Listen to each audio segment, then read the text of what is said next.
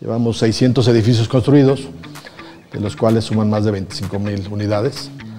Nuestro tipo de producto siempre ha sido residencial medio, en algún tiempo fue más social. Mi socio hoy en día es, es, arquitecto y en una plática con él me dijo, oye, pues quiero montar una inmobiliaria, tengo un, un Excel que me dieron en el Libero y pues lo podemos llenar juntos y ver, y ver, ver qué, qué podemos conseguir de terreno. ¿no? La ciudad es como un organismo vivo, se empieza a conectar, se empieza a conectar y empieza a resolver las cosas pero nunca, nunca hemos vivido una, en unas ciudades planeadas. Y también creo que se va a volver una ciudad más de, rentas que de dueños, ¿no? O sea, un poco lo que ha pasado en las grandes capitales de, del mundo. ¿Cómo estructuran eh, sus equipos de, obra? Allá sí subcontratan, tienen gerencias de proyectos, project managers internos, contratistas generales. Tú estableciste un precio en acabados, pisos, baños, azulejos, todo, ¿no?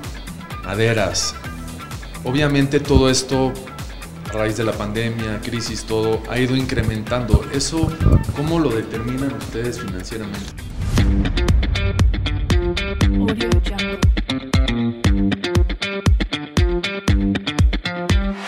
Y bueno, me gustaría arrancar este evento con un, par de frases.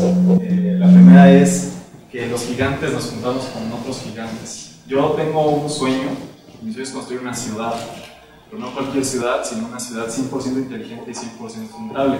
Y la verdad es que yo sé que esto suena como una locura y muy complicado de hacer, eh, pero solo sé que estoy seguro de dos cosas, que se puede hacer una ciudad y que no la puedo hacer yo solo.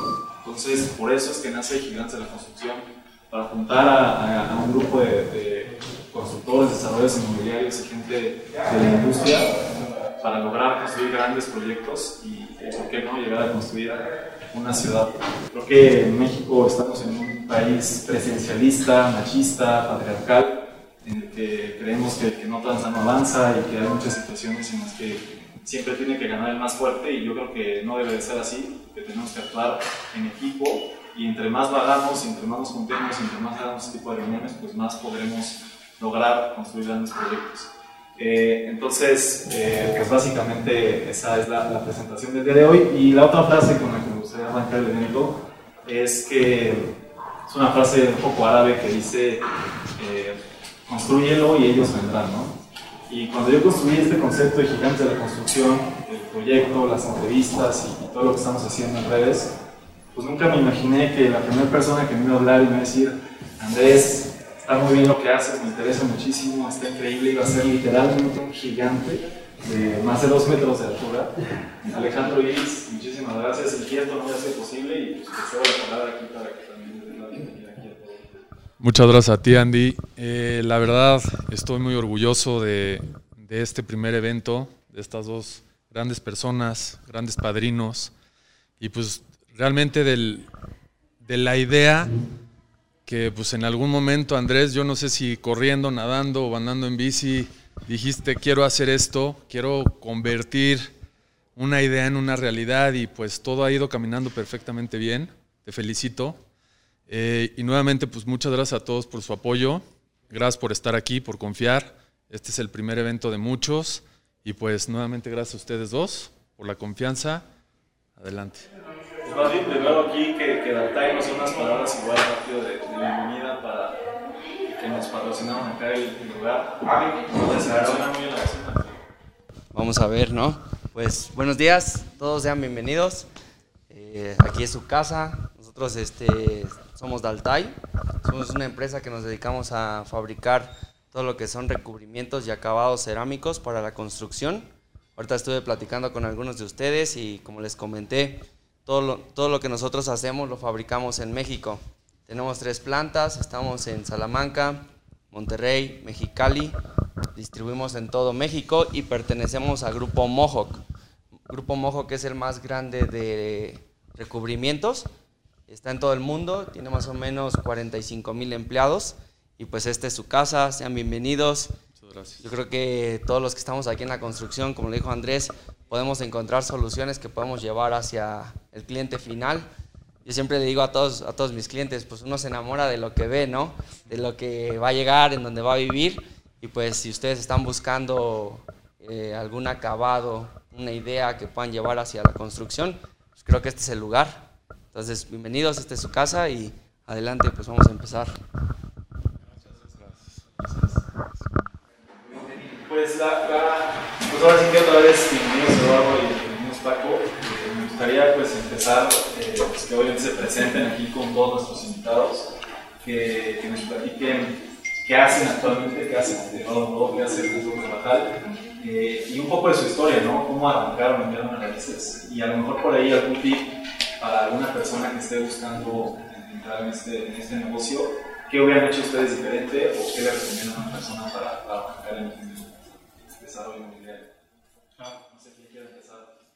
Gracias. Este, primero, igual, eh, gracias Andrés, gracias Alex, gracias Altair, eh, y gracias a todos por estar aquí. Pues mira, nosotros arrancamos hace nueve años. Eh, fue una cosa de coincidencia. Yo creo que yo estaba en el sector financiero y pues un poco ya cansado de, este trabajo. Antonio, mi hermano, que es, que es mi socio hoy en día, es, es, arquitecto. Y en una plática con él me dijo, oye, pues quiero montar una inmobiliaria. Tengo un, Excel que me dieron en Libero y pues lo podemos llenar juntos y ver, y ver, ver qué, podemos conseguir de terrenos, ¿no? Y tal cual, con un Excelito de, de Libero empezamos a, a correr números y empezamos a buscar terrenos, ¿no? Principalmente buscábamos terrenos en aportación o un terreno chiquito pues para, para iniciar. La verdad es que no teníamos tampoco capacidades muy, muy grandes. Eh, teníamos sin duda el apoyo familiar de amigos que nos decían, oye, pues le entramos con ustedes al, al proyecto que, que, decían hacer. Y, pues ahí estuvimos, ¿no? O sea, nos pusimos la meta de meter un capital pequeño a la empresa, ponerme un salario básico y, y pues incursionar, ¿no? Yo, yo di un brinco del, del sector financiero me salí y pues yo creo que también cuando te lanzas all in, pues, pues tienes que sacarlo, ¿no? Y pues pusimos, me acuerdo perfecto, que era mayo del siguiente año, esto lo arrancamos en octubre y dijimos, para mayo tenemos que tener un, un primer proyecto y, lo logramos, ¿no? Este, encontramos un primer terrenito en la calle de Yukon, por eso nos, nos llamamos Grupo Yukon.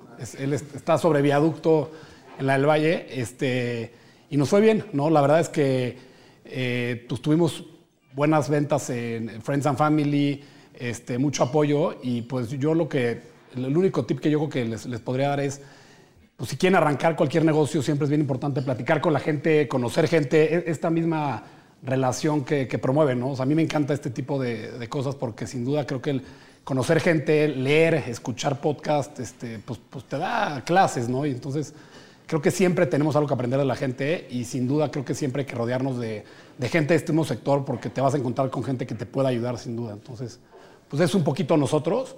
Estamos enfocados en, el sector medio alto. Hoy en día tenemos eh, seis proyectos en marcha, cuatro en la Ciudad de México y dos en Valle de Bravo. Entonces, este, arrancamos mucho con este sector de medio, medio alto y ahorita ya nos hemos eh, pues, también incorporado en los productos de nivel alto, pero mucho en el, en el second home, que ahorita hemos encontrado oportunidad. Y eso es un poquito de, Grupo Yukon, Andrés. Seguramente ahorita hablaremos un poco del second home, pero ¿hubieras hecho algo diferente? ¿Hubieras hecho algo diferente eh, con la experiencia que ahora tienes cuando arrancaste? Pues mira, yo creo que siempre, pues esa es alguna de las preguntas, ¿no? Seguramente habré dado menos descuento en algunas ocasiones o, habré negociado mejor, pero pues no, la verdad es que me quedo tranquilo con, con, cómo se dieron las cosas, ¿no? Yo creo que hoy estoy aquí agradecido y, y, con una empresa y pues no, la verdad es que no, no cambiaría, ¿no? O sea, sin duda creo que me hubiera gustado tener muchos tips de, gente como, pues, como este grupo que tenemos aquí. Sin duda, eso sí, yo creo que me tardé en entender que las relaciones en este país, en esta ciudad, son muy importantes y el apoyarnos siempre de estas amistades y de los empresarios pues es, vital, ¿no? O sea, creo que siempre es importante sentarnos con el de al lado y que si entre más, entre más canas tiene, pues yo les diría mejor todavía. Claro. Pues aquí creo que la historia de Paco es, es muy diferente, Paco.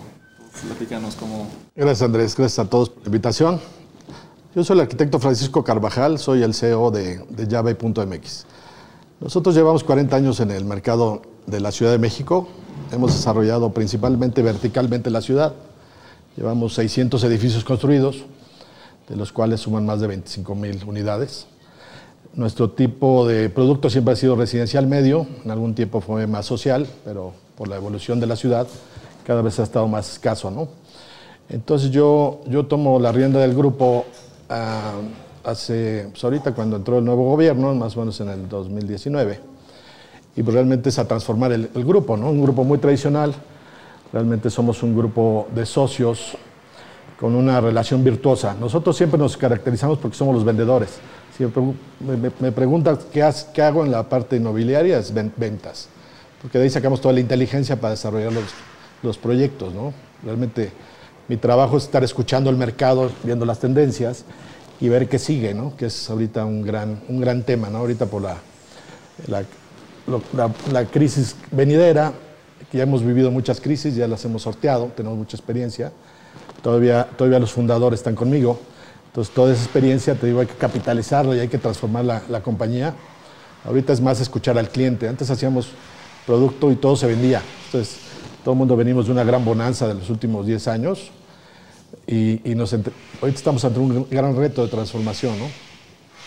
Sabemos, que, sabemos que el cliente ya dejó de ser una generación X, que fue la que más nos benefició en los últimos 10 años.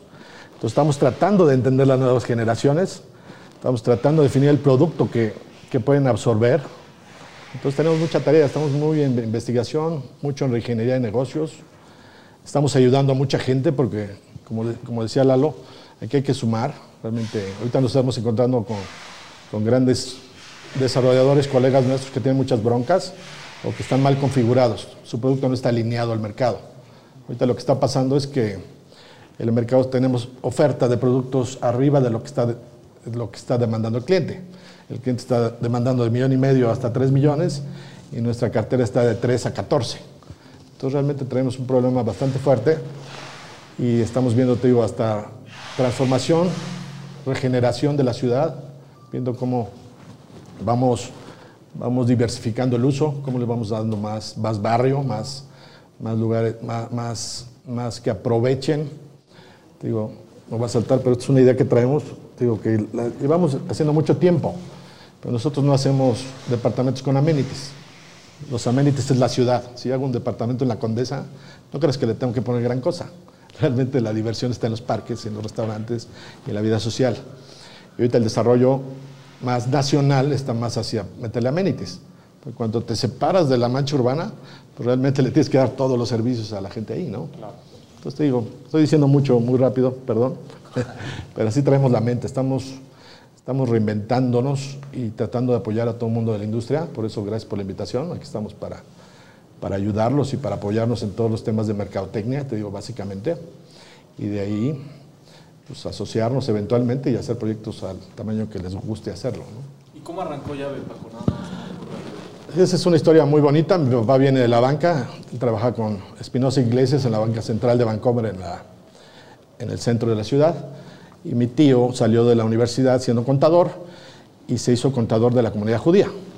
Entonces ahí hicimos un clic bastante interesante. Cuando se juntó mi papá con mi tío, realmente dijeron, mi tío lo empezaron a jalar porque es cuando la comunidad judía de la Ciudad de México se empezó a salir de, de la industria textil y de la industria de las joyas y ya sabes las industrias que tocaban y, empiezan a, buscar un medio de inversión que fue el inmobiliario, empezaron a construir, pero no sabían, nadie, nadie, no había, el régimen de condominio era muy nuevo, entonces lo que más habían en casas, el desarrollo vertical era incipiente, ¿no?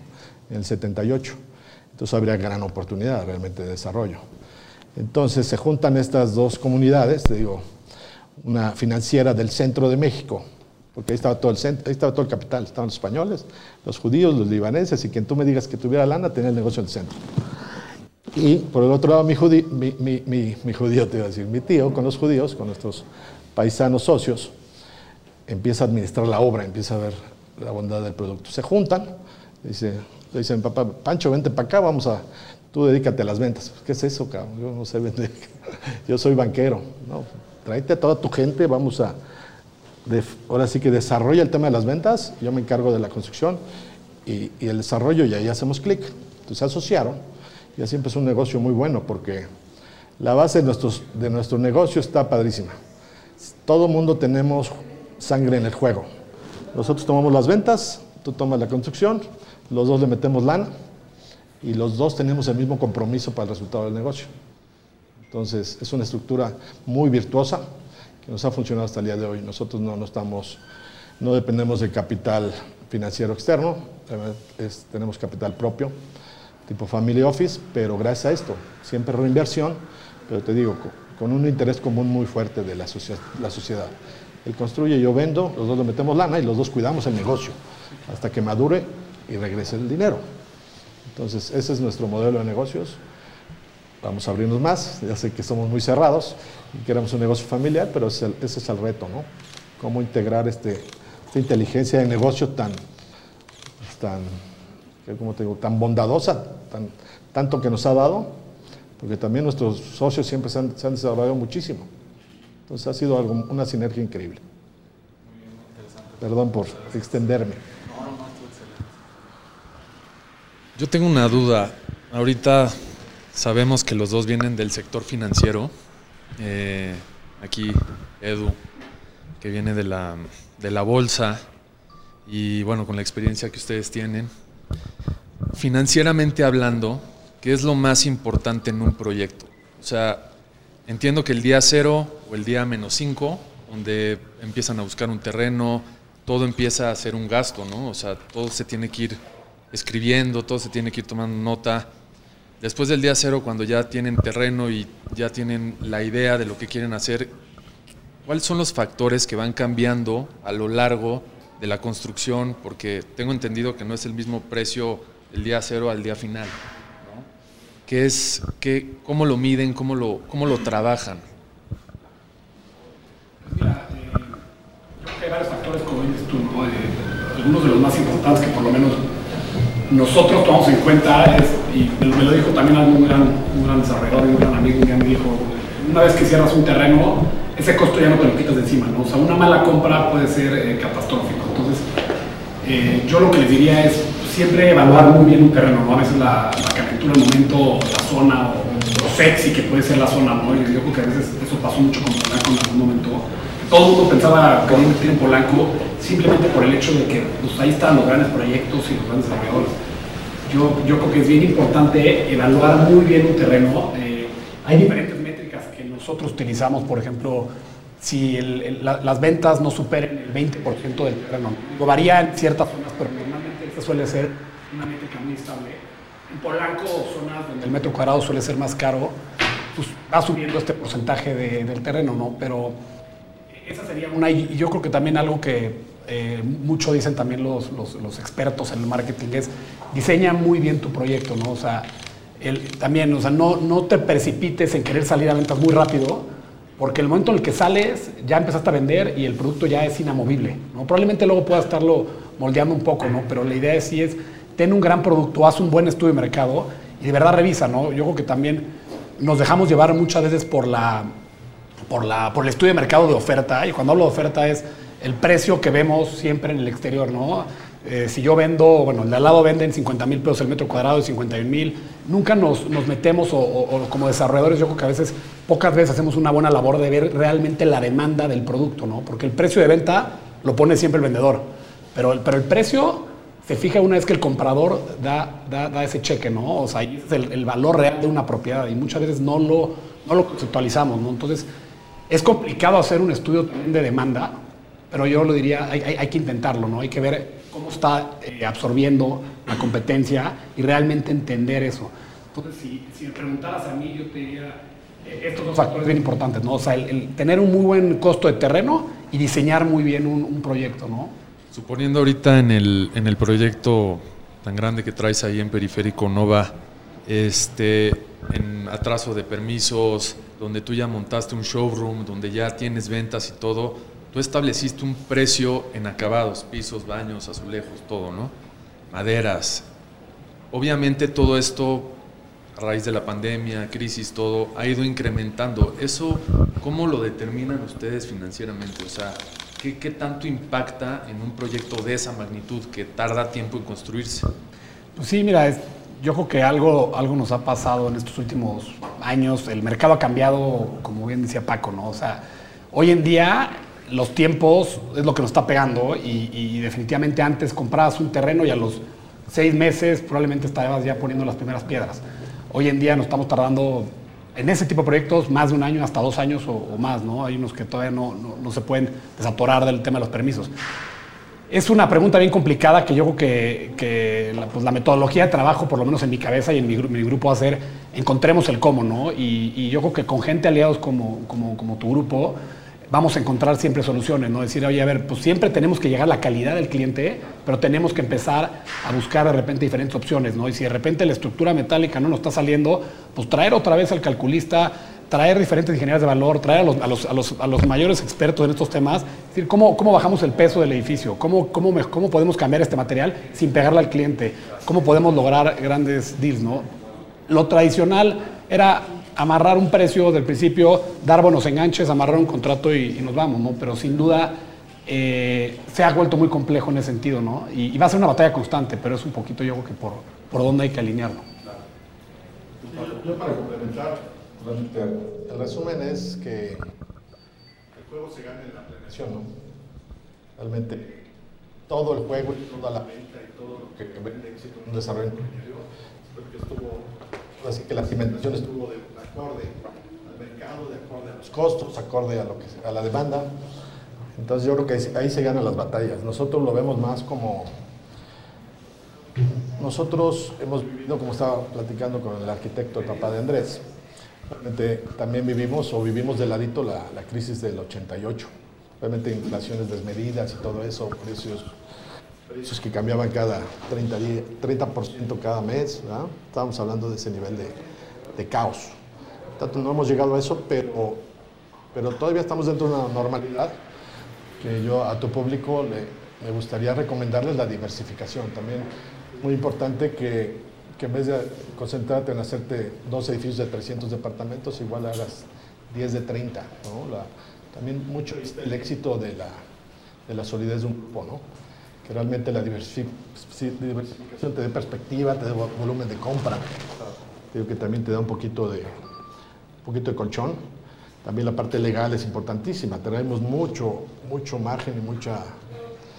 Porque nosotros casi casi te voy a poner ese piso similar, pero sí tengo rango. Tengo que tener rango. Porque el cliente quiere que le entregue, no quiere que me quede a la mitad ni que le cobre más. Entonces sí me va, sí me tiene cierta tolerancia, se entiende que hubo demasiada variación en los precios y no quiere que se lo refleje. Entonces sí es entendible con el cliente final, digo hasta ahorita. Podemos llegar a una crisis que todavía no esperemos que no suceda, pero, pero está manejable. Yo pienso que está manejable todavía. En el caso de, de Llave MX, que pues, vas por toda la ciudad y ves que estás en todas partes, mi querido Fran, eh, ¿qué, tan, ¿Qué tan importante o qué tan antes ustedes empiezan con los tapiales en, en tema de preventa? O sea, ¿qué, ¿qué, tanto influye eso? No, no, nosotros empezamos desde, desde que tenemos la licencia, pero realmente vamos a la carrera contra el tiempo porque desde antes ya tenemos un departamento muestra, un showroom, y tenemos que empezar con obra también para darle la, darle la certidumbre a la gente para que nos dé su dinero a cambio de una preventa, ¿no? Claro. Sí, nos sirve el tema corporativo, pero el tema individual es como cualquier otro, ¿no? ¿Quién eres y qué haces y estás construyendo? ¿no? ¿Cómo va mi depa, no? Entonces es muy importante empezar todo al mismo tiempo, pero no, no antes de que tengas los permisos, eso puedes tener un gran fracaso. No empiece nada a vender si no tienen la manifestación de construcción y todo en regla, si no, ahí, ahí empiezas perdiendo, ¿no? Claro. Pues, pues muy interesante esta parte como de estructurar el negocio de manera financiera. Y me gustaría saber en la parte de construcción, en la parte de obra, ustedes cómo estructuran eh, sus, sus, equipos de, de, obra. Vaya, si subcontratan, tienen gerencias de proyectos, project managers internos, eh, contratistas generales, ¿cómo, cómo manejan eh, toda la parte de, de, construcción como tal? Bueno, nosotros hemos manejado ambos casos, ¿no? En, en proyectos que manejamos precio alzado, precio máximo garantizado o, o, en ocasiones una gerencia de obra por administración, ¿no? Yo, en mi caso particular, yo te diría, de, de, depende un poco del, proyecto que estemos viendo, el tamaño y el tipo de proyecto, ¿no? O sea, yo te diría, y otra vez entrando un poco a la primera pregunta que me hacías, por ejemplo, si, ¿qué, qué recomendación haría a los, a los primerizos? Diría, agarra un precio alzado, eh, no te arriesgues y, siempre también lo decimos mucho, ¿no? O sea, zapateros zapatos, enfócate en tu negocio. Una vez que tú tienes el terreno, ya llegaste a un costo y tienes más o menos ya tus ventas medidas de cuánto van a ser, intenta jugarle lo menos posible ya a las otras variables, ¿no? O sea, lo ideal es minimizar riesgos en este, en este negocio. Eh, en proyectos chicos, yo diría, el precio alzado yo creo que funciona bien. Eh, y, y, y, también para asegurar un poco la, los riesgos. ¿no? En proyectos grandes no me gusta tanto a mí el precio alzado porque no puedes tener un riesgo con un solo constructor. Este, entonces yo diría ahí, no pongan los huevos en la macanasta. Nosotros ahí sí, ten varios proveedores, diferencia los contratos y si a uno le va mal, que no te hunda el proyecto, porque hemos visto casos de este tipo de fracasos. ¿no? Entonces yo lo que diría es, a mí me gustan ambos esquemas, no estoy casado con uno solo, siempre me gusta un poquito más el precio alzado, pero cuando tenemos proyectos grandes, sin duda creo que tenemos que salir a buscar la, la gerencia. Oye, y esa parte de enfócate en tu negocio, ¿cuál es el negocio de un desarrollador inmobiliario? O sea, las ventas, financieros, o sea, ¿cuál es el negocio desde tu perspectiva? Pues mira, yo creo que para el, para el desarrollador siempre, para mí, siempre mi parte más importante hoy sí van a ser las ventas, ¿no? O sea, yo creo que tenemos que dedicarnos constantemente a vender. Yo como eh, director de Grupo Yukon, pues soy un coordinador general de todo y siempre digo que cuando, cuando entra alguien a la empresa y, contrato a alguien, siempre le digo, me dice, ¿cómo es la chamba? ¿no? Y le digo, pues, pues mira, te voy a traer un día a, la oficina y vas a ver un poco cómo está chamba. No, no es tan establecida, vas a ser un coordinador general. Tienes que saber hacer todo, no tienes que ser especialista, pero tienes que saber coordinar la parte legal, la parte fiscal, la parte de ventas, los costos, es un, un poco de todo. ¿no? Entonces, yo creo que nuestro negocio está en las ventas definitivamente. Este, para mí esa es, nuestra parte más importante, digo, sin dejar atrás las variables que platicaba eh, en la parte de atrás. Eh, y sí, sin duda, digo, ahí el, grave problema que nos vamos a enfrentar es que dependemos mucho de, la famosa demanda, ¿no? Y, y, por eso es lo que decía Paco también, que es, hay que estarnos reinventando o hay que estar eh, adaptables para poder cambiar el momento constantemente, ¿no? Hace tres años el ticket ideal de dos recámaras podía estar en 5 millones de pesos. Hoy el ticket ideal de dos recámaras va a estar en cuatro y media y probablemente va a seguir bajando. Y si no te adaptas a esos cambios, probablemente te vas a quedar fuera de un proyecto ya viejito en ese sentido. La gente va a llegar con una necesidad de, pues yo tengo 4 millones de pesos, necesito dos recámaras y esto es lo que tengo, ¿no? Si, aunque el precio por metro cuadrado de tu vecino sea más barato, va a traer el capital que él tiene y va a necesitar esas dos recámaras y va a comprarle al que, al que, con el dinero que tenga. Entonces yo lo que le diría es, enfoquémonos mucho como desarrolladores en esa buena planeación y, y, y en esas ventas. Perfecto. ¿Tú, Pago, cómo manejas el tema de obra? El tema de obra, pues con expertos en obra. La verdad es que la obra es muy complicada. Por ahí tengo un experto de obra sentado ahí. a, ver, a ver qué les compra Daltail para apoyar la emoción. No, pero realmente es, yo, yo, he construido, yo soy arquitecto y sí realmente es un trabajo muy técnico, muy, Mientras más tomes tus procesos que no delegues y no le pagues a terceros, vas a tener mucho mejor costo. Pero es muy difícil llegar a ello, ¿no? Nosotros estamos a niveles de que pagamos, ya con mi amigo, con sus controles que tiene, pues realmente, y con tu software, podemos realmente aventarnos por pagar únicamente mano de obra. Y realmente toda la proveeduría, realmente administrarla nosotros. Porque realmente el comprar todo integrado, claro que tiene una seguridad con un contrato, pero él puede tronar lo que estamos hablando, ¿no? Si trona ese cuate, no, de todas maneras no te sirve, ¿no? No te va a cumplir. Entonces, yo, yo creo que el tema al que todo mundo quisiera llegar y es tener expertos que nos controlen. Digo, que la gente gane lo justo por su mano de obra. Estamos hablando de que tienen que ganar un 30%, ganan más que nosotros como constructores. Pero, pero sí, la parte de, la, de integrar el material a mano de obra, yo creo que hay un gran, gran, gran gap ahí para, para cubrirnos también con el, con el tema de, de que el cliente paga menos o que los materiales suban. Entonces yo creo que es importante hacer, es más trabajo, es más trabajo, pero yo creo que todo un poquito es lo que queremos todos. Es, complicado, pero sí, lo recomendable es eso, realmente llegar a la administración máxima de la obra, si se puede. Pero se necesita gente, se necesita talento. Aquí en México lo que necesitamos es, gente talento, software como el que tú estás desarrollando, no puedes ser comercial, pero así de técnicos tenemos que llegar a ser porque hay mucho margen. Y ese margen, punto que no lo queremos para utilidad, qué bueno que se quede para utilidad, pero si no, es la seguridad que nos da para, para el resultado que le tenemos que dar a nuestros socios.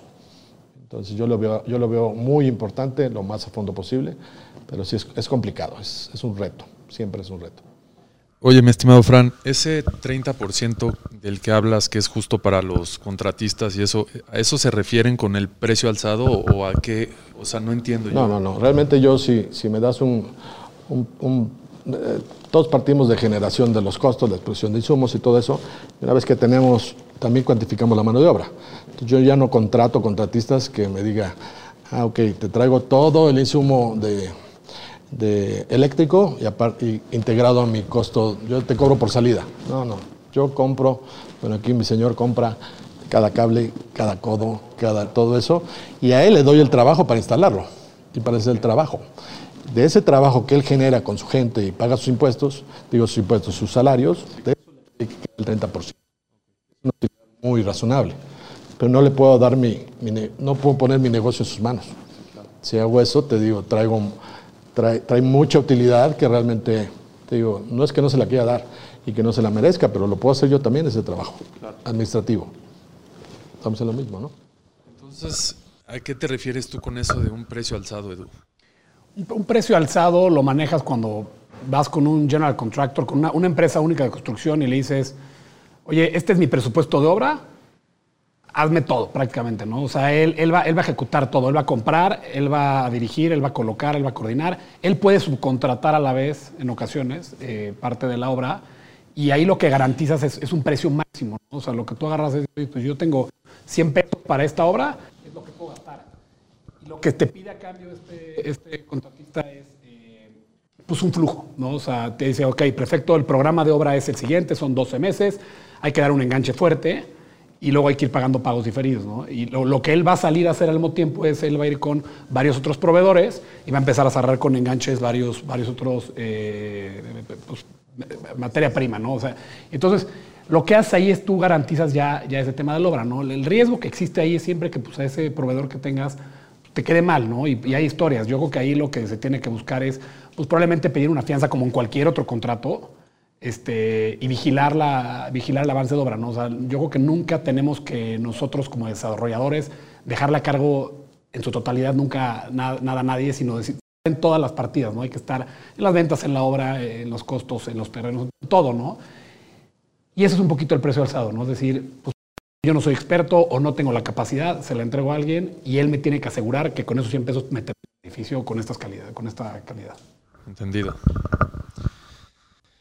Obviamente ahorita el tema de pues, la crisis que estamos viviendo, la pandemia que empezó hace un año, obviamente eso impactó en el gran negocio de la construcción, ¿no? Es, pues todos sabemos que la construcción le da empleo a muchas personas, eh, pero en el tema de ventas, que ustedes son expertos en eso, ¿qué, qué estrategias tuvieron que tomar o, o qué, qué fue lo que rediseñaron para atacar precisamente a, pues al, cliente actual, ¿no? O sea, ¿cómo, cómo, cómo le hicieron ustedes para, para seguir vendiendo? O sea, entiendo que obviamente las ventas bajaron. Este, Edu trae muchísimos proyectos, tú, Fran, también. ¿Cómo, cómo le pueden seguir dando ese, ese flujo a sus empresas? O sea, ¿qué es lo que hicieron? Bueno, primero yo me gustaría comentarte la gravedad de la situación. Realmente te voy a hablar únicamente de vivienda vertical, que es lo que nosotros conocemos.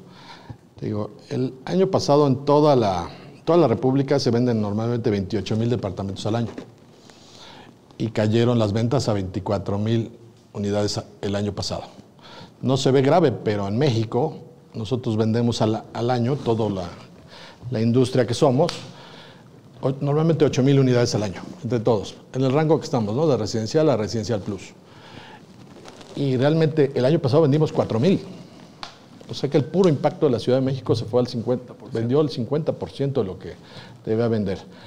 Y todas las demás plazas se mantuvieron muy estables, eh, inclusive Monterrey y Guadalajara subieron el 5%. Entonces te digo, ¿qué te dice eso? Realmente el problema lo tenemos muy localizado, ¿no? Estamos aquí, el problema somos, lo tenemos localizado en la Ciudad de México por la dificultad de los permisos y, y por la te digo, poca, poca voluntad que ha habido las autoridades para adaptar los usos de suelo a lo que le tenemos que ofrecer a la gente que demanda, a lo que demanda la gente, ¿no? Entonces ha hecho muy cara la, la tierra, ha encarecido los proyectos y, y, y, dentro de todo eso tenemos zonas que puede el, el cliente como Narvarte del Valle, el cliente va a tener 70 metros y puede ser de 140 únicamente. Entonces, toda esa regulación, esta crisis que tenemos está y se puede contagiar. Si, si, el, tema, si el tema pasa de estas regulaciones que, que independientemente en Monterrey, esos, esas alcaldías o municipios lo están buscando bien, sí hay mucho desarrollo. Pero la pregunta que me dices, ¿qué, hicieron, qué hicimos nosotros para reconfigurarnos? Estamos reconfigurando el futuro. Lo que tenemos hecho ya lo tenemos hecho. Nosotros, acuérdate, nosotros ya estamos todos, los negocios, los negocios están hechos en piedra, no podemos mover, no podemos reconfigurar, nada más hay una poca alcaldía, Albo Obregón, ahorita teníamos departamentos de 90 metros en dos pisos y sí me permitió hacer dos de 40, de 45 metros para dirigirlo a un cliente que ahí enfrente, está enfrente tuyo de en Periférico 1985. Entonces, digo, tenemos muy poca maniobra, te digo, y aparte ahorita el poco cliente que está comprando trae el presupuesto, el cliente manda ahorita y realmente está mucha gente que, que está en crisis, que traía créditos o traía temas, está ofreciendo unos precios ridículos. Entonces, toda esta crisis, nosotros como desarrolladores establecidos no podemos dar descuentos, porque desde el principio siempre salimos un poquito abajo de los demás. Nosotros, ese es nuestro tema y ese es nuestro éxito. Pero ahorita no hay como reconfigurar, no hay como rematar. Nosotros estamos bastante sólidos y realmente la demanda es mucho mayor a la oferta que tenemos. Tenemos que tener la maduración, pero tenemos que planear todo el futuro y cada paso que demos nuevo doblemente. Ahí, está, ahí está la papa. Que no me preocupa. Es como si soy dueño, de este edificio, pues ya es mío. Te digo, ya veo cómo lo administro, cómo lo rento, no lo rento, solo lo rento, le cambio el uso. Tienes poca maniobrabilidad, pero tienes un buen activo. Una vez que creas un buen activo, un buen desarrollo, realmente no es de pánico. Más bien, pánico si tienes algún problema de, financiamiento, ¿no? Si tienes que liquidar una parte, pero nuestro negocio es súper noble. La invitación es que todo el mundo le entre a la parte de inmobiliaria porque siempre nuestro peor escenario ha sido salir tablas. siempre en tabique, siempre ha sido. Entonces es una maravilla, es una maravilla. No somos un negocio que, a menos de que te avientes fuera del, de, del, la saques del parque, o te puedes ser muy rico o te puedes ser muy pobre. Pero nuestro negocio, ¿no? Inteligente, bien planeado, ese es nuestro peor escenario, ¿estás de acuerdo? Sí, sin duda. Siempre ha sido, ¿no? Yo no he visto a nadie en nuestro ramo que pierda dinero, a menos de que le cambien el uso suelo o tenga un problema con la autoridad o haya algo hecho que no debía. Sí. ¿No? Sí, como dices, al final te queda el inmueble como, como respaldo, como garantía de cualquier tema. Tienes que creer en tu producto. Si ahorita si un cuate me llega y me pide un descuento, le digo, maestro, te voy a explicar que llevo cuatro años invertido esta lana, ya está terminado el desarrollo. Si me hubieras llegado hace dos años en preventa y me financié un poco con tu dinero, claro que te doy un descuento, ¿no? Pero ya está terminado. Ya mejor me, espero a que se madure un poquito el proyecto y cumple todas las condiciones. Oye, Paco, pero y con el tema de, la pandemia en específico y del home office, por ejemplo, de que ya la gente supone que tenemos que salir menos a, la calle, ¿ha, ¿ha, habido un cambio? O sea, porque al final estamos bajando, eh, lo que he escuchado un poco de ti es que estamos bajando, reduciendo los metros cuadrados. Pero necesitamos espacio para trabajar. A cambio, necesitamos... a cambio de la cercanía. Realmente ahorita el punto número uno que quiere la gente, si lo escuchas, es el trabajo. Es el punto número uno. Realmente es, es, es, el, es el gran transformador porque sí se va a transformar. Ahorita la gran pregunta está en las oficinas, ¿no? ¿Qué va a pasar con tantas oficinas vacías, ¿no? ¿Cómo se van a reconfigurar? Porque muchos están dejando miles y miles de metros porque ya se van a aprovechar del home office. Que aparte hasta les sale más barato, ¿no? Pagar aquí un metro o, o, tú pagas tu internet y trabajas desde tu casa, corporativamente te conviene achicarte, ¿no? Aquí la tienes para juntas. Entonces todo este tema va mucho pegado a esa, a esa parte, ¿no? Va, ¿a ¿Qué va a pasar con, con los lugares, centros de trabajo? ¿Cómo se van a reconfigurar? Pero sí, lo primero que quiere la gente es cercanía. Eso es número uno. Pues mira, algo, algo decía Paco ahorita bien interesante y, este, es, que el negocio, y ahorita entrando, ahorita entro a la, parte de la pandemia, pero el negocio inmobiliario creo que es bien noble en ese sentido, los riesgos son limitados y siempre el tabique será tabique, ¿no? No hay que apostarle únicamente al tema de la renta, sino también a la, a plusvalía que puede generar una, una, propiedad. Y yo, agregando igual, eh, creo que, como decías, es bien raro que pase que un desarrollador tenga un problema serio y la regla para eso también creo que es nunca mezclar dinero entre proyectos. Esos, esos han sido errores que podemos aprender de otros errores que han cometido y creo que eso es un, tema bien importante alejarnos. Eh, pues, en esta parte de, de un negocio noble. Y, y, en la parte de la pandemia yo lo que diría es, pues sí, un poco, yo creo que ya veníamos adaptándonos en este nuevo segmento inmobiliario de ventas donde ya veníamos con tours virtuales o con videos, este, unos renders ya impresionantes muchas eh, citas ya, pues, el Zoom sí llega a, a, crearse un poco con el tema de la pandemia. Y sí, sin duda hoy yo creo que la gente eh, está usando, estamos teniendo muchas citas vía llamadas, Zooms, entrevistas vía computadora, lo que sea, y luego ya a lo mejor sí el toque final, probablemente la mayoría de la gente, yo creo que el 90% va a querer ir al showroom o al proyecto a conocerlo, ¿no? Me han tocado casos definitivamente donde la gente no, no conoce el proyecto y te acaba comprando, pero es un caso particular, ¿no? O sea, no creo que todavía hayamos llegado a ese, a ese momento donde ya la gente nos, nos termine comprando únicamente pues, por internet o por, tele, por llamada, pero estamos cerca, ¿no? Y definitivamente creo que hay que enfocarnos mucho a esta creación de contenido desde el día uno, ¿no? Bueno, por lo menos nosotros, y, y, yo creo que hay diferentes técnicas como desarrolladores, le apostamos mucho a un excelente brochure, a un gran video, a un gran tour virtual. Si tenemos el showroom, lo vamos a dejar padrísimo, a una gran experiencia de ventas.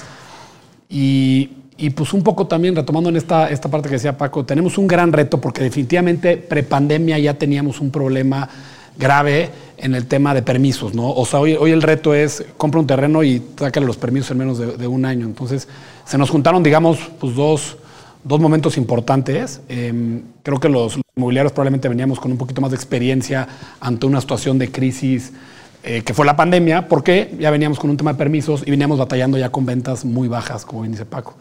Entonces, eh, pues yo creo que por ahí va, ¿no? O sea, de, de, definitivamente enfocarte mucho, invertir mucho en la parte de marketing. Nosotros, por ejemplo, antes invertíamos el 1 o el 1.5% de nuestro presupuesto de ventas, nuestra venta correspondía, nuestro marketing correspondía del 1 al 1,5 de marketing. Hoy estamos en el 2, si no es que más.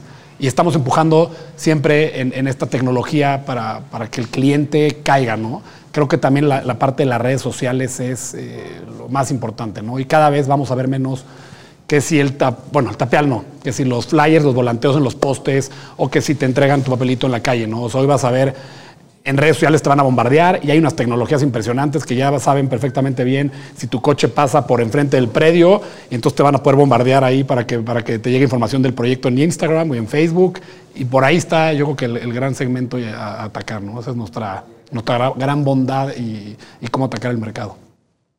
Me encanta, estoy, estoy, de acuerdo ahí, todo el tema de redes es, es lo, que, lo que ya está y lo que va a venir cada vez más fuerte.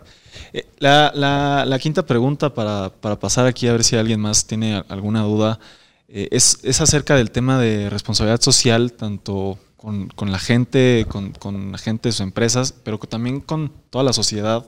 Como desarrolladores inmobiliarios, a veces pensamos únicamente pues, en nuestros metros cuadrados y no pensamos en el global de lo que es una ciudad y de cómo ha estado creciendo y de, y de cómo está desparramándose la Ciudad de México en específico y estamos afectando mucho el tema de medio ambiente muchas cosas. ¿Qué podemos aportar a la gente, a la sociedad y a la ciudad en general para, desde la parte de desarrollo inmobiliario? Sin duda, mira, yo creo que es una pregunta bien, bien interesante, ¿no? Eh, como bien dices tú, yo creo que tenemos una responsabilidad social definitivamente como desarrolladores y como seres humanos, ¿no? Eh, hemos tenido la oportunidad de, de, poder construir, de poder desarrollar y de tener ciertas ventajas que tenemos que intentar regresarlo a la gente, ¿no? Eh, yo creo que hoy los desarrolladores pues, nos tenemos una imagen un poco quemada con, la, gente, tristemente, y porque creo que también se han prestado situaciones en gobiernos anteriores y en el actual, definitivamente también han pasado cosas, donde se construye de más, se, pasan metros cuadrados, este, se hacen las cosas no necesariamente bien. Entonces creo que es nuestra responsabilidad, empezando por nuestra empresa y por, las que se quieran sumar siempre, decir, pues hagamos las cosas bien, ¿no? O sea, limpiemos ese nombre, que sepa que la gente no es que nosotros seamos los, los, los, dañinos de la ciudad, al contrario, ¿no? Y cuando hagamos un edificio, que de verdad volteemos a ver como una comunidad, a crear y generar valor, ¿no? O sea, lo que buscamos es dar hogares, ¿no? No, no simplemente construir una caja donde alguien va a vivir. Es, oye, ¿cómo ayudamos con el alumbrado, con los vecinos, si la calle la puedo mejorar, generar valor y plusvalía dentro de la zona y acercarnos también, yo creo, con la gente de al lado, ¿no? O sea, por ejemplo, nosotros tenemos los proyectos en Valle Bravo, lo que estamos hoy en día haciendo, y, en México todavía no lo hemos logrado porque es, demasiado el contexto de gente, pero en Valle Bravo estamos intentando trabajar con la misma comunidad de Valle Bravo, ¿no? Oye, que si el material me lo trae un productor local de Valle Bravo, que si metemos algo de arte o de paisajismo, que sea alguien de Valle Bravo, ¿no? Entonces también así ayudamos a las comunidades de, de, del mismo sitio. Y eso por la parte de, de, de, de, cómo ayudar como comunidad, ¿no? Yo, yo creo mucho en eso y creo que se te regresa, ¿no? Finalmente creo que vas a tener un producto superior si, si puedes transmitir esto.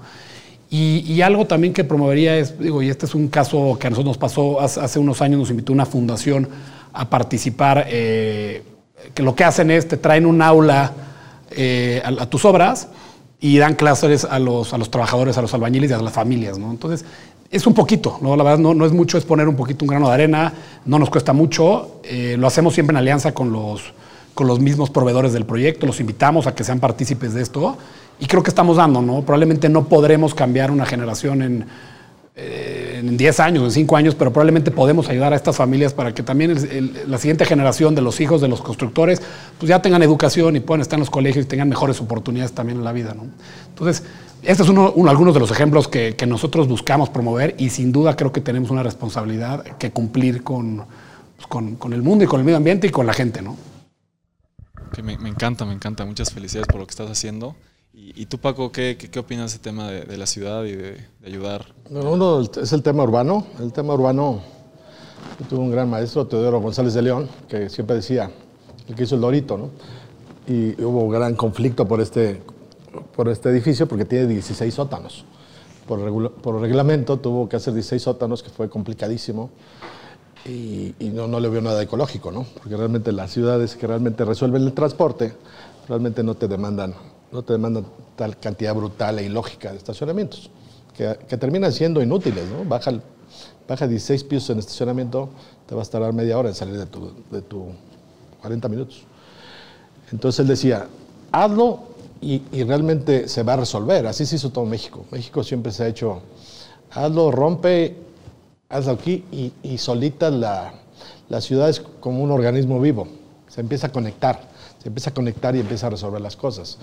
Pero nunca, nunca hemos vivido en unas ciudades planeadas, vivimos en ciudades así que más bien atienden, son más responsivas, ¿no? Pero sí hay que, hay que crear, hay que, hay que, hay que ser un poquito disruptivo para que realmente crezca la ciudad. Entonces siempre nos critican por eso, pero, realmente nosotros el tema social lo traemos en la misión. La misión nosotros realmente es transformar la vida de la gente, acercarle la vivienda, acercarle una mejor calidad de vida. Y sumado a eso, nos volvemos industria y generamos miles de empleos, directos, indirectos. Tú sabes cuánta gente trabaja aquí en Delta, en las fábricas, en nuestras obras. Realmente nosotros estábamos muy preocupados, ahorita que nos cerraron por la pandemia, porque estábamos dejando de emplear 2.500 obreros, cabrón. Realmente, ¿qué va, ¿qué va a pasar con esa familia? Nos preocupaba más eso que el negocio. El negocio ahí estaba, no se lo lleva nada, ¿no? Pero imagínate el, impacto social que tienes, ¿no? Obviamente incorporamos eh, temas de educación hacia ellos y todo lo más que podemos. Pero lo que más podemos generar, y ahorita que nos vamos a abrir a toda la República, es realmente jugar de local, que es importantísimo lo que dijo Lalo. Hay que jugar de local siempre, hay que abastecerse localmente, hay que darle chamba a de ahí. No hay que llegar a imponerte, no, no somos robots. Hay que llegar a escuchar a la gente de ahí y hay que invitarla a participar, a trabajar, para que nos, para que nos acepten, ¿no? Porque también éramos mucho que la ciudad y la provincia. Ahorita esas ciudades no le piden nada a nadie, ¿eh? realmente. Y todo el desarrollo que tenemos de futuro de la gente ya, ya preparada aquí en todos lados, es una maravilla la, la, sinergia que genera la construcción, que es parte de la convocatoria que tú tienes adelante de ti, ¿no? Vas a convocar gente que tiene miles de relaciones, network y generan riqueza para desde el más chiquito hasta, hasta el más grande. ¿eh? Entonces ese es el fondo social. El mayor orgullo que tenemos nosotros no es hacer dinero, es ver cómo transformamos un poquito la ciudad. Ese es nuestro mayor, ¿no? La mayor satisfacción que te puede dar, ver algo que estaba en desuso o, zonas que, que, eran industriales, que las volviste un barrio y ya llegó el de la peluquería y llegó, se, se, cambió el tejido urbano, para bien, obviamente. Entonces eso es lo que más nos gusta, por eso estamos aquí, porque nos encanta hacer lo que hacemos y ver esos resultados son increíbles. De eso, de eso, de eso vivimos, ¿no? Claro. Perfecto, pues muchísimas gracias. Eh, y pues ahorita pues me gustaría, aquí tenemos a constructores, proveedores, este, desarrolladores también. No sé si alguien tenga alguna, alguna pregunta aquí para, para Paco, para, para Eduardo. Sí, Ah, ok. Hola otra vez. Una pregunta. Yo compro un, un departamento la plusvalía que va a tener ese departamento, ¿qué porcentaje se la da? ¿La ubicación o la calidad del proyecto del departamento? Usted respondería otra, otra, con, otra, con otro tema, con la demanda. Realmente la demanda por las ubicaciones, nuestras ubicaciones son únicas. Realmente una esquina que tienes enfrente de un parque es única. Realmente si no, te vas a ir. Ahorita los usos de suelo se han ido a grandes vialidades. Nadie quiere vivir en una gran vialidad. Te digo, tienes que darle muchos amenities para contraposto o darle cercanía a otras cosas. Pero realmente, yo también lo que digo a mis socios, tranquilos, nuestras ubicaciones son irrepetibles. Tenemos todavía un poquito de banco de tierra, pero eso es lo que vale. La gente, lo que te mencionaba, quiere cercanía a su trabajo. Es quien quiere vivir cerca de su trabajo y tengo la propiedad adecuada, realmente la plusvalía es muchísima porque sí salimos un poquito abajo de, abajo de, de nivel de mercado y del enganche que das, que es el 30%, a que tú vendes, te digo, ese 30% que me diste es más o menos lo que sube. O sea que si yo te vendo un departamento de 3 millones de pesos, me das 700 mil pesos, cuando yo te lo entregue a los dos años, más, o menos va a valer 3 millones 700. Entonces es mucha la plusvalía en la Ciudad de México, superior a otras ciudades, pero todo está en ubicación, ubicación, ubicación. Tienes que comprar, si quieres plusvalía, tienes que comprar una ubicación única y eso te va a regresar. Si compras donde hay demasiados, ¿no? tampoco la, plusvalía se va haciendo muy, muy, pequeña. Yo creo que en proyectos medianos es donde más hemos experimentado, en la colonia de Nápoles, yo creo que ha sido el, hit de la Ciudad de México los últimos 10, 15 años, ¿no? porque se han subido el metro, ahorita estábamos en 2011, más o menos andábamos como en 30 mil pesos el metro, ahorita estamos en 60, estamos en 60 mil pesos el metro. O sea, la, Nápoles es más cara ahorita que San José Insurgentes. Eh, San José Insurgentes es una colonia con un uso de suelo terrible, porque son puras casas grandes y con un uso de suelo mínimo. Entonces, te, incide muchísimo el precio del terreno. Tenemos departamentos ahí que, debe, el terreno, lo que pagamos por el terreno fue ridículo. Entonces, está, está muy mal configurado con uso de suelo. Entonces, lo que hay hay que comprarlo porque si no, no van a haber desarrollos nuevos por el, la falta de reconfiguración. ¿Tú, qué opinas? ¿Qué, es lo que da plusvalía?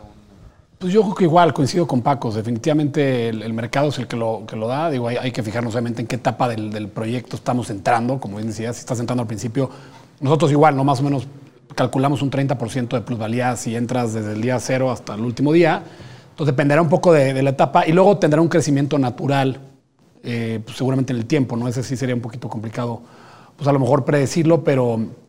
Eh, y luego, sumando a eso, sería también, pues digo, definitivamente habrá proyectos únicos que sí tienen un tema de amenities particularmente fuerte y que se vuelven productos, sitio o edificios este, donde, donde puedes tener una vida y donde son a lo mejor muy diferentes a la competencia, ¿no? Eh, digo, sin ponerle nombres, pero habrá, habrá desarrollos que, de repente tendrán un, precio de mercado distinto al de la competencia y seguirán absorbiéndose porque tienen un producto distinto. Son casos especiales, pero, pero creo que los hay.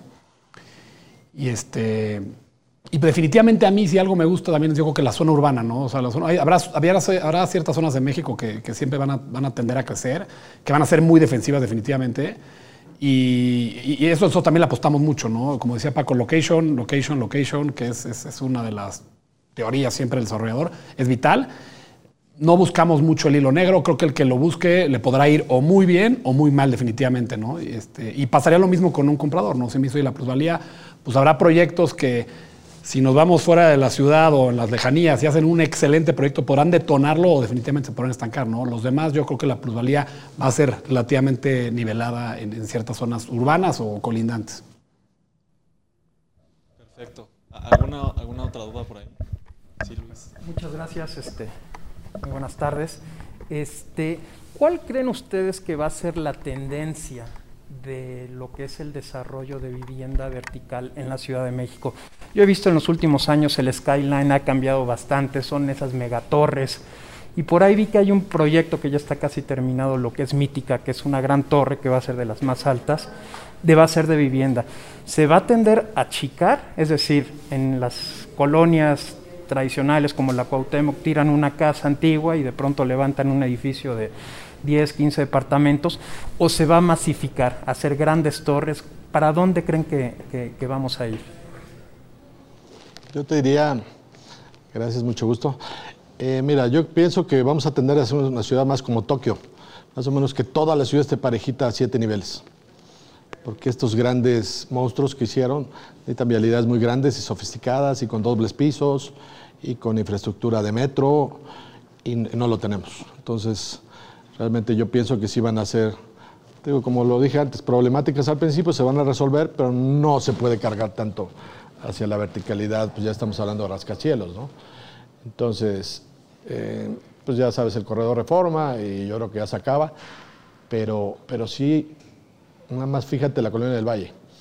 Aquí hay un edificio de ocho pisos y una casa que nada más puedes construir dos. Y otra vez, es incómodo para el que vive arriba y para el que vive abajo. pienso que ahí, y también por la plusvalía, tiene servicios, tiene todo. Entonces ahí no cabe un, un edificio de 40 pisos, pero cabe perfecto uno de ocho. Es lo único que pedimos, no, no pedimos mucho romper, es, es mucho de entretejer. Entonces sí, la, las torres de alto nivel no, no tenemos la, la, cultura urbana ni la planeación para tenerlas. Van a suceder, van a causar su caos, se va a resolver, pero la tendencia yo creo que es más como Tokio, todo de siete niveles. Y también esas ya no las vas a ver tan grandes. Bueno, sí las vas a ver grandes. Yo ahí tengo una duda un poco puntual, porque digo, la Ciudad de México ha crecido bastante, ¿no?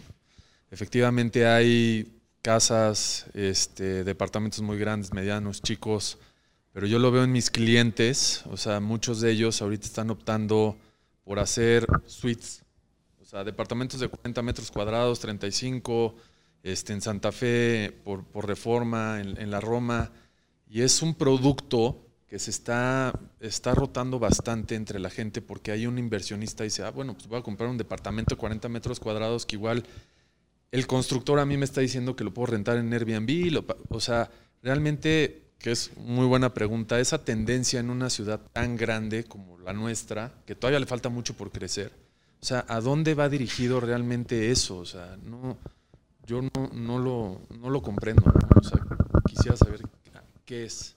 Pues repetimos lo mismo, perdón. Yo, yo, yo creo que, o sea, seguramente la, hacia donde van evolucionando las ciudades, eh, probablemente van a, van a un a un tema más vertical. ¿no? Definitivamente creo que la Ciudad de México, como bien dice Paco, no está preparada todavía. ¿no? En algún punto, en gobiernos anteriores han impulsado mucho hacia transporte público. Hoy en día tenemos ahora tope de estacionamientos cuando antes teníamos mínimo. Parece una buena regulación. Este, si hay un trasfondo atrás de todo esto, ¿no? Porque no es tan fácil simplemente decir, ahora ya no puedes construir este, tantos cajones, ¿no? O sea, ¿cómo, cómo, ¿y dónde meto los coches, no? México tiene, hoy en día yo México tiene más eh, lugares de estacionamiento que habitantes, bueno, perdón, que, la demanda que tiene, ¿no? Eh, pero mal distribuidos, ¿no? O sea, la ciudad urbana le, le, falta, por ejemplo, y en todas las afueras a lo mejor están sobrados. Entonces, yo creo que la, la Ciudad de México va a evolucionar, pienso, si, si hacemos una buena planeación, eh, hacia el transporte público y definitivamente vamos a empezar a ver eh, que si los cajones vayan bajando. Y, y, un poco pienso lo mismo, o sea, que mientras no haya una buena planeación, probablemente esto se va a, seguir creciendo hacia, hacia, los lados, hacia arriba, pero con desorden, ¿no? Que es lo que vemos hoy en día. De repente vemos, esto, como dice Paco, de casas que están aquí al lado y luego tienes un edificio de, de siete niveles. Eh, no lo sé, es una, es una pregunta compleja, pero, pero yo, yo le apostaría mucho a eso. O sea, creo que, y, y, perdón, entrando al tema de los lofts, es chistoso. Yo creo que hoy el inversionista está diciendo, me gusta real estate, le entro con riesgo, pero a lo mejor mi riesgo va a ser más limitado y en vez de comprar antes un departamento de 8 millones de pesos, ahora te voy a comprar uno de 2, de 3, de 4 millones de pesos. Y también creo que se va a volver una ciudad más de, de rentas que de dueños, ¿no? O sea, un poco lo que ha pasado en las grandes capitales de, del mundo, que es los dueños pues ya están y tienen generaciones y van a empezar a ver muchas rentas y ya la gente no va a necesariamente comprar su propiedad como hace 30 años, ¿no? Hace 30 años probablemente era una obligación este, que, la persona comprara su vivienda, ¿no? Y seguramente nuestros papás nos los comentaban, ¿no? Decían, oye, yo tenía una vivienda antes que casi casi que un coche, ¿no? Y hoy no, hoy al contrario, hoy estamos cómodos rentando antes que eso. Entonces, creo que estos lofts también lo que nos, va, nos está pasando es pues probablemente el presupuesto de la gente también se ha venido ajustando. Llevamos tres años batallando un poco con, con, la economía. Y entonces también la gente dice, bueno, pues si yo tenía la necesidad de tener una recámara y la podía tener en 60 metros cuadrados o en 80 y ahora la tengo que tener en 40 porque me sale más barato, pues a eso me voy. Y también por eso nosotros desarrolladores nos volteamos a cada vez bajar más este metraje, ¿no? Este, entonces yo, yo creo que por eso es que este, este tamaño de departamento es el que se nos está moviendo cada vez más, ¿no? Por, por necesidad de, principalmente del, del, mercado, ¿no? O sea, la demanda es finalmente quien va a regir el mercado, no, no nosotros como desarrolladores. Perfecto. ¿Una pregunta? ¿Qué, ¿Qué, tanto es el tema de que, de que la demanda sea algo que afecte, que ahora se busque más como rentar y que haya grandes inversionistas que tienen varios departamentos, sean eh, empresas o, o, particulares, y que se esté moviendo porque es la, la, lo que buscan ahora los jóvenes o las costumbres o el nuevo tipo de familia que creo que se está moviendo mucho de la familia de la generación pasada en, en cuanto a número de, de integrantes, contra que no haya la posibilidad para los jóvenes o para la gente de, de ese rango de edad de, de comprarlo.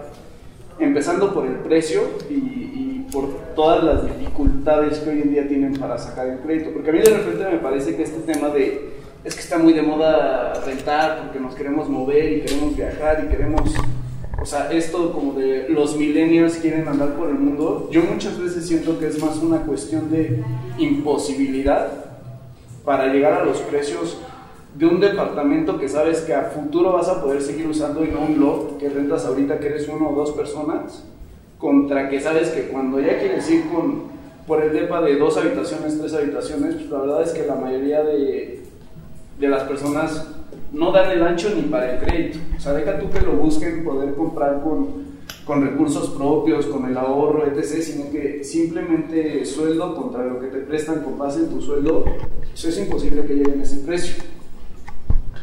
Entonces, ¿se ha vuelto una tendencia o se ha imposibilitado la, la, la compra? ¿Cómo te llamas? Arturo Bello. ¿Qué tal, Arturo? Yo creo que ya diste la pregunta y diste la respuesta, maestro. Porque tú eres el cliente que estamos hablando. Entonces, sí, realmente los factores macroeconómicos no los, vamos, no los podemos atender. Realmente estamos imposibilitados por el costo de la tierra, ¿no? Y por el costo de la obra no podemos ser nada más accesible en una ubicación que tú quieres, no se puede. Pero lo, la gran transformación es que los grandes capitales van, a invertir para rentarte a ti. O sea que sí te van a dar el acceso y te van a dar más amenities de los que estabas acostumbrado, a que estabas limitado en comprar un departamento en las afueras de la ciudad. Ahora te van a empujar a rentar dentro de la ciudad, pero con un chorro de amenities y te la vas a pasar bomba, ¿eh? porque realmente ustedes son, ustedes son nuestro, nuestro objetivo pero sí, el capital no va a ser de ustedes. Hasta yo siempre invito a todos los jóvenes que lo primero que hagan es que paguen un enganchito y se hagan su crédito sobre lo que puedan comprar, aunque no lo vayan a usar. Pero es el mejor ahorro, el mejor, te digo, igual compra, pero si te tienes que comprar un interés social que va a ser tu primer depa y no puedes vivirlo, cómpralo y réntalo. Pero eso es lo que te va a dar a ti economía para en algún momento llegar al que quieres. Entonces, más bien estamos creando contenido en ese, en ese nivel, ¿no? A todos los jóvenes, renten, hagan lo que quieran, pero comprométanse lo antes posible. Porque aparte van a vivir más tiempo, cabrón. ¿No? También, también hay un cambio de paradigma. Entonces, invierte, aunque donde te alcance, no tiene que ser de tus sueños, cabrón. Pero con eso vas a empezar tu patrimonio.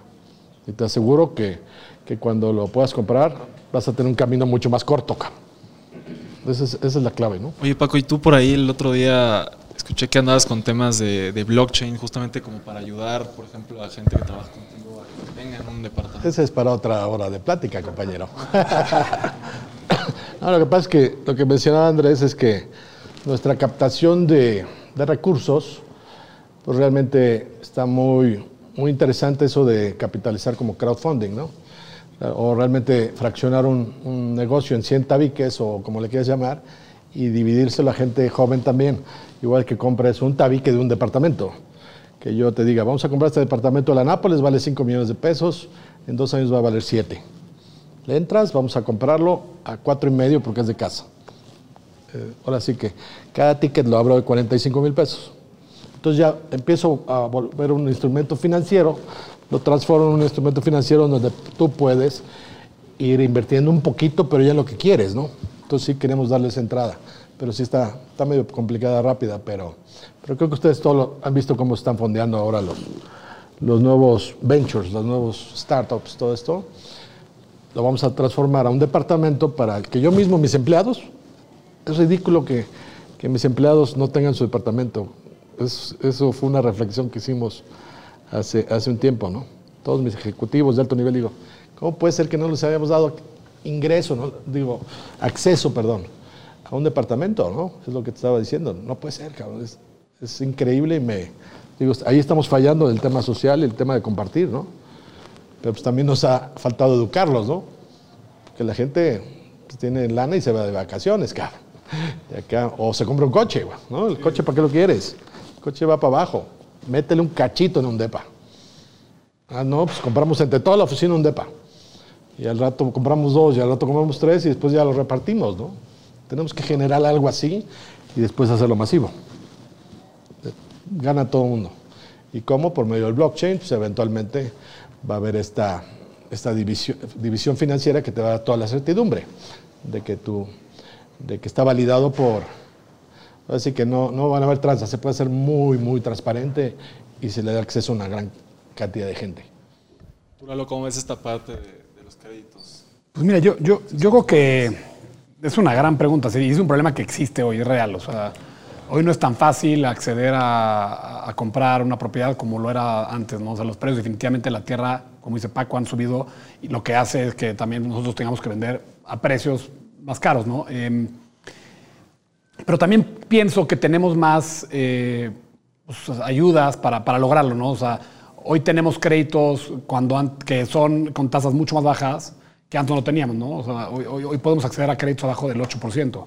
Hace tres años, digo, y esto va, a estar cambiando, ¿no? Teníamos créditos del 10 para arriba y antes tenían créditos que a veces eran hasta dolarizados y luego viene ahí la famosa este, evaluación de los 90 y de repente ahí te, ahí te cuento las broncas que también tuvieron. Entonces, yo creo que también son ciertos paradigmas, ¿no? O sea, tenemos que también voltear a ver la parte del crédito definitivamente, ¿no? O sea, luego no, no tenemos que quedarnos con la idea de comprar la propiedad nosotros solos. Sin duda, coincido totalmente con Paco. O sea, creo que eh, la- uno de los mejores inversiones es, es real estate, porque además de que genera una, una plusvalía buena y es un, un activo relativamente sano, como bien decíamos, y con un riesgo bajo, mentalmente también es de las pocas inversiones que te van a generar una tranquilidad y una paz mental, ¿no?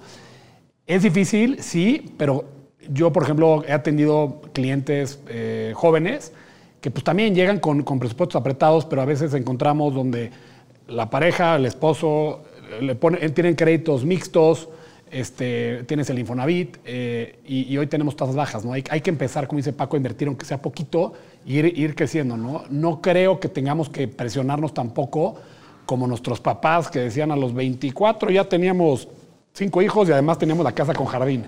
No, o sea, creo que ya eso nos podemos en la mente porque no va a pasar. No, no nos tocó a nosotros tampoco, o sea que ya estamos... A nosotros tampoco nos tocó, ¿eh? Pero a lo mejor es, oye, pues a lo mejor a mis, a mis 35, pues, o sea, o, o- empezar a, a pagar algo más chiquito e ir creciendo, ¿no? Lo vendo, me voy creciendo, pero hay que empezar por algo. Fíjate, yo, yo ahorita voy a cumplir 50 y me acabo de hacer mi primera casa el año pasado. Y no porque no tuviera lana, porque la estaba invirtiendo y reinvirtiendo y reinvirtiendo. Y me costó trabajo. Ahorita digo, puta madre, ¿para qué hice esta madre? no, as- así, esa es la mentalidad para crecer. Perdón, hay un comentario adicional.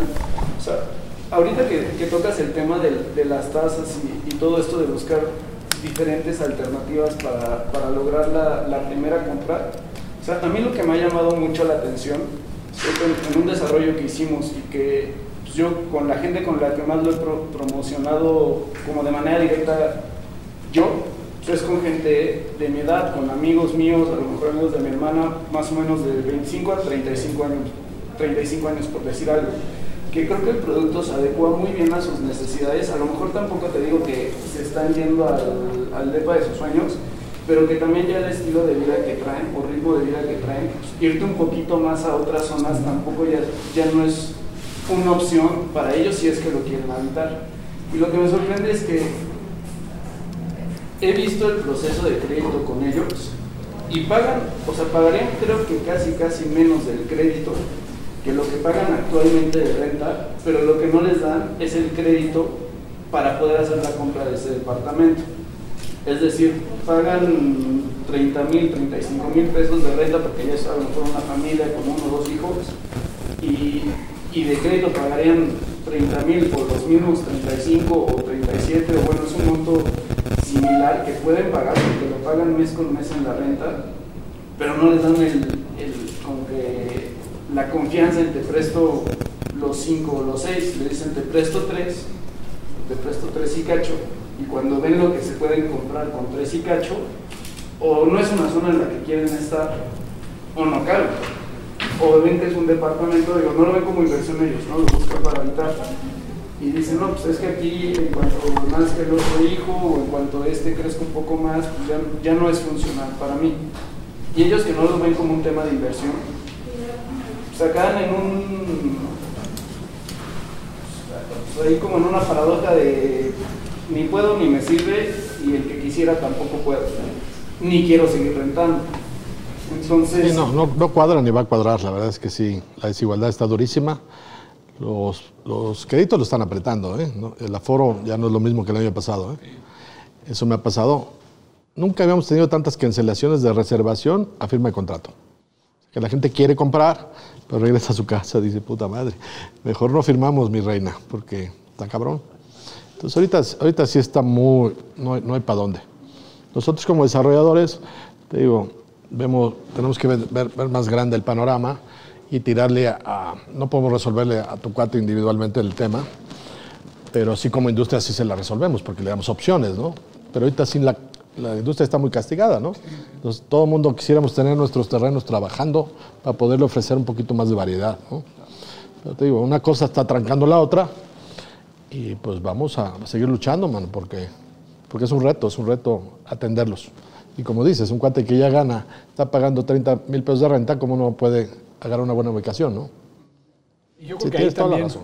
Pe- Perdón, yo creo que también ahí eh, definitivamente de- tendremos que también voltearnos o esperar que también los gobiernos impulsen mucho también esto, ¿no? Porque definitivamente no solamente el sector privado tiene que, responder ante, ante este tipo de créditos, por ejemplo, ¿no? O sea, si el, si el gobierno no, no presta o no libera créditos también a, a los bancos, pues los bancos van a apretar, ¿no? Y van a, y van a saber a quién darle el dinero. Entonces, yo creo que sí, definitivamente estos años han estado apretados, como dices tú. Yo también creo que no habíamos visto tantas cancelaciones en escritura porque al final tenían aprobado un crédito, llegaron al final y ¿qué crees? Pues siempre ya no te lo, ya no te lo damos. Este, se han resuelto en algunos casos, pero sí es un tema. Yo quisiera pensar que es una temporalidad que, que va a pasar y que probablemente a lo mejor en unos dos años el crédito otra vez se pueda volver a abrir, porque hoy tenemos las tasas bajas, como nunca, pero definitivamente ya no están tan fáciles estos créditos. Entonces va- vamos a esperar a que pensemos positivos y pensemos que esto probablemente en un par de años o meses se, se resuelva y estén más accesibles los bancos. Yo te diría, también hay que movernos de ciudad, hay que desarrollar otras ciudades, hay, que, to- hay mucho desarrollo en- como país. No nos ahoguemos en la ciudad porque tenemos que abrirnos. Claro. Eh, lo comentaste hace un rato y lo estás comentando nuevamente. Eh, tienes un- lo comentaste, la Ciudad de México es, es el boom inmobiliario desde hace 15 o 20 años. Salvo Monterrey, Guadalajara, ¿qué piensas hacer para llegar a, a Aguascalientes, a Guanajuato, donde la- la- la- el alineamiento de, eh, con- de vivienda eh, vertical todavía no es consciente? Tenemos ciudades planas. Sí, ¿Qué, pretenden hacer? Nuestro requisito básico es que no podemos competir un departamento contra una, contra una propiedad horizontal, contra una casa. No, no se puede, no existe. Entonces, nosotros por nuestro ramo sí necesitamos pegar las zonas más urbanas o de plano irnos a turístico. Realmente son nuestras dos partes. Los intermedios no le conocemos. Es negocio de grandes capitales de tierra, ¿no? Como que de grandes caciques. Es muy difícil entrar en, esos temas. Quien está ahí le va muy bien. Pero nosotros somos verticales y nosotros vamos por las ciudades principales y turismo nada más. Porque si, si, si pones un edificio junto a un, residencial y valen lo mismo, ¿a cuál te vas? Te vas a la casa. Entonces no, no tenemos espacio. Sí, realmente hay que ir a donde, a donde hay demanda. Yo, yo quiero decir algo regresando al tema de los créditos. Yo creo que también depende mucho la planeación del proyecto desde el inicio. O sea, si tú sabes que vas a salir a, a vender una unidad, la más barata, de una recámara en 4 millones, te tienes que enfocar mucho en, ese tipo de gente, porque tengo entendido que por millón un banco te cobra entre 10 mil y 11 mil pesos, ¿no? Entonces tampoco puedes eh, ilusionar al que paga 35 mil pesos de renta al mes y quererle vender un departamento de 5 millones, porque no, efectivamente, yo creo que también ahí va el tema de, pues el banco no te lo presta porque no, no es de que no te lo quiera prestar, no te va a alcanzar, brother, o sea, vas a vivir hundido en deudas, entonces pues eso va a hacer que pierdas un patrimonio. Entonces, este, siento que sí, una estrategia de venta sería, pues, no sé, lo que ahorita están haciendo varios desarrolladores, que tal vez el, el enganche lo difieren a, a cómodos pagos, o sea, realmente era lo que estamos platicando, ¿no? Con el tema de la pandemia, este, ¿qué, estrategias fueron las, las que han sido ganadoras ahorita. No, probablemente sí, hemos tratado de hacerlo lo más suave posible, pero también nosotros, como dice Lalo, necesitamos que llegue sano desde que nos da el enganche hasta que le entregamos, ¿no? Que sobreviva el proceso, que- dentro de dos años califique su crédito. Entonces, nuestro filtro básico es que no firmamos por menos del 18,5%. Que la gente que no tiene un ahorrito, no le podemos vender. Porque nunca lo, si no lo he hecho ahorita, ¿por qué lo va a hacer ahora? Vamos a meter un problema. Le vas a meter un problema a él, te vas a quedar con él, lo vas a tener que penalizar. Y mi negocio no es penalizar. Mi negocio es que, que salga y no nada más para ti, son 100 familias o 200. Entonces sí, sí, sí te digo, nosotros lo filtramos desde ese momento y no, lo no hemos podido bajar los enganches a menos, ni la firma del contrato a menos, porque sí es muy importante y les- también les digo, si quieren invertir en bienes raíces, empiecen a ahorrar, cabrón. No puede ser que no puedas dar 300 mil pesos, cabrón. ¿No? Te digo, entiendo que es mucha cantidad para otro, pero quiere vivir en la del Valle, quiere vivir en Anápolis y no tiene ahorrado 300, 400 mil pesos. No puedo, no puedo bajarme más. Este cuate me va a tronar en las manos, ¿no? Y Lalo, y, y para terminar aquí con, con la pregunta, la, la última pregunta que nos hicieron, eh, tú que ya estás invirtiendo en otras ciudades como Valle de Bravo, ¿qué opinas de esta parte de diversificar y de, de expandirte a otros lugares y en tema vertical? Pues ya agarró su nicho, ya, ¿verdad? Ahí andamos, no, pero sí, sí, sin duda creo que me encanta la idea. A mí me encanta diversificar, ¿no? O sea, creo que es una, siempre es una buena regla. Eh, a mí, digo, yo también no, no, no me considero hoy en día experto en otras zonas de, México, pero sin duda creo que está habiendo mucho potencial en otras zonas, ¿no? Y debemos empezar a buscarnos. Yo, yo creo que, más que nosotros lo hayamos buscado, nos, nos, hemos, nos han orillado un poco el mercado y otros factores a, a ver eh, también otras, otras ciudades, ¿no? Entonces, hay que entrar con mucho cuidado, ¿no? Porque hemos escuchado casos como Puebla, de repente que tuvo un boom muy rápido y de repente en un año pues, se, apagó, ¿no? Este, se veía muy padre. Y Querétaro igual, Querétaro escuchamos luego números de cuántas familias están entrando al día a vivir. Y también, ¿no? O sea, hay, hay que tener cuidado porque luego nosotros estamos eh, acostumbrados también a un desarrollo vertical en México totalmente diferente. Llegamos sintiéndonos los rey Midas de allá y llegamos a hacer un desarrollo y no le pegamos, ¿no? Entonces, también es importante si lo haces, yo creo que buscar aliados, pero sí definitivamente ver otras ciudades. ¿no? Nosotros ahorita pues, nos tocó en Valle de Bravo, no fue por, por temas de, la pandemia, pero nos llegó la pandemia y sorpresivamente nos empezó a ir muy bien, cosa que no nos ha pasado en otros proyectos en México. ¿no? ¿Por qué? Porque la gente empezó a buscar el second home como oficina y como lugares de descanso y hoy buscan más los jardines, los patios, las áreas libres, eh, una casa mucho más cómoda y mucha gente se dio cuenta que puede trabajar fuera. Entonces, este, pues yo creo que también hay que, hay que echar un ojo a toda la parte de second home. O sea, yo creo que en México ese va a ser una, una buena oportunidad en los siguientes años. Seguramente se va a bajar esta calentura que hoy existe, pero va, va a seguir funcionando bien. Perfecto, pues muchísimas gracias. el tema de eso que están platicando porque lo estoy viviendo personalmente.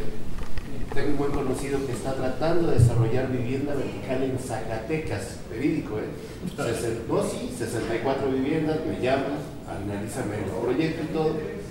Y resulta que el impacto hacia el mercado ha sido muy bueno. Hicieron una landing page, lo pusieron en venta. De las 64 viviendas ya tienen 25 vendidas sin permiso. O sea, eso fue la. Ahora el problema, el reto que tenemos es hacerle frente a los compromisos que ya tienen, pero de las 64 viviendas son 8 edificios con amenidades cada uno. Lo hicieron como para personas solteras, son departamentitos pequeños de 60 metros cuadrados.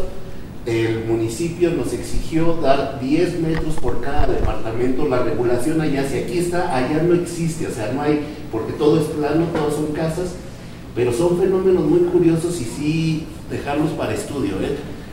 Llama mucho la atención de que en lo, lo que quiere el cliente ahorita, pues nada más es probarlo. De las 64, 25 ya están con, con lana para hacerlo. Pero cuéntale la parte fea de la historia. Ah, el problema está el precio que salir por el mercado.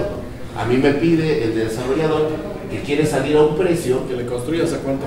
a 6.500 pesos metro cuadrado. Yo le dije, es imposible, cabrón. O sea, no podemos llegar a esos costos ni porque le pongamos, este, le estoy haciendo ahorita una ingeniería, le están haciendo cosas y les podré comentar en qué quedó, pero, pero son de los esfuerzos que están haciendo varias personas tratando de cambiar esto, pero sí es imposible. El costo del metro cuadrado es aquí en China lo mismo. O salió muy barato el precio de venta, yo creo. Sí, claro, sí. Es, que, es, que, es lo que, lo que pagan. Por eso le compraron más bien. Sí, lo pagan a. Te lo pagan a 10 metros, no vendas ahí, es lo que estamos hablando. El, y, lo, y lo platicaba con Paco, porque me decía, ¿cómo lo vendes? Yo te vender otro lado, porque si no te lo pagan, no te sale.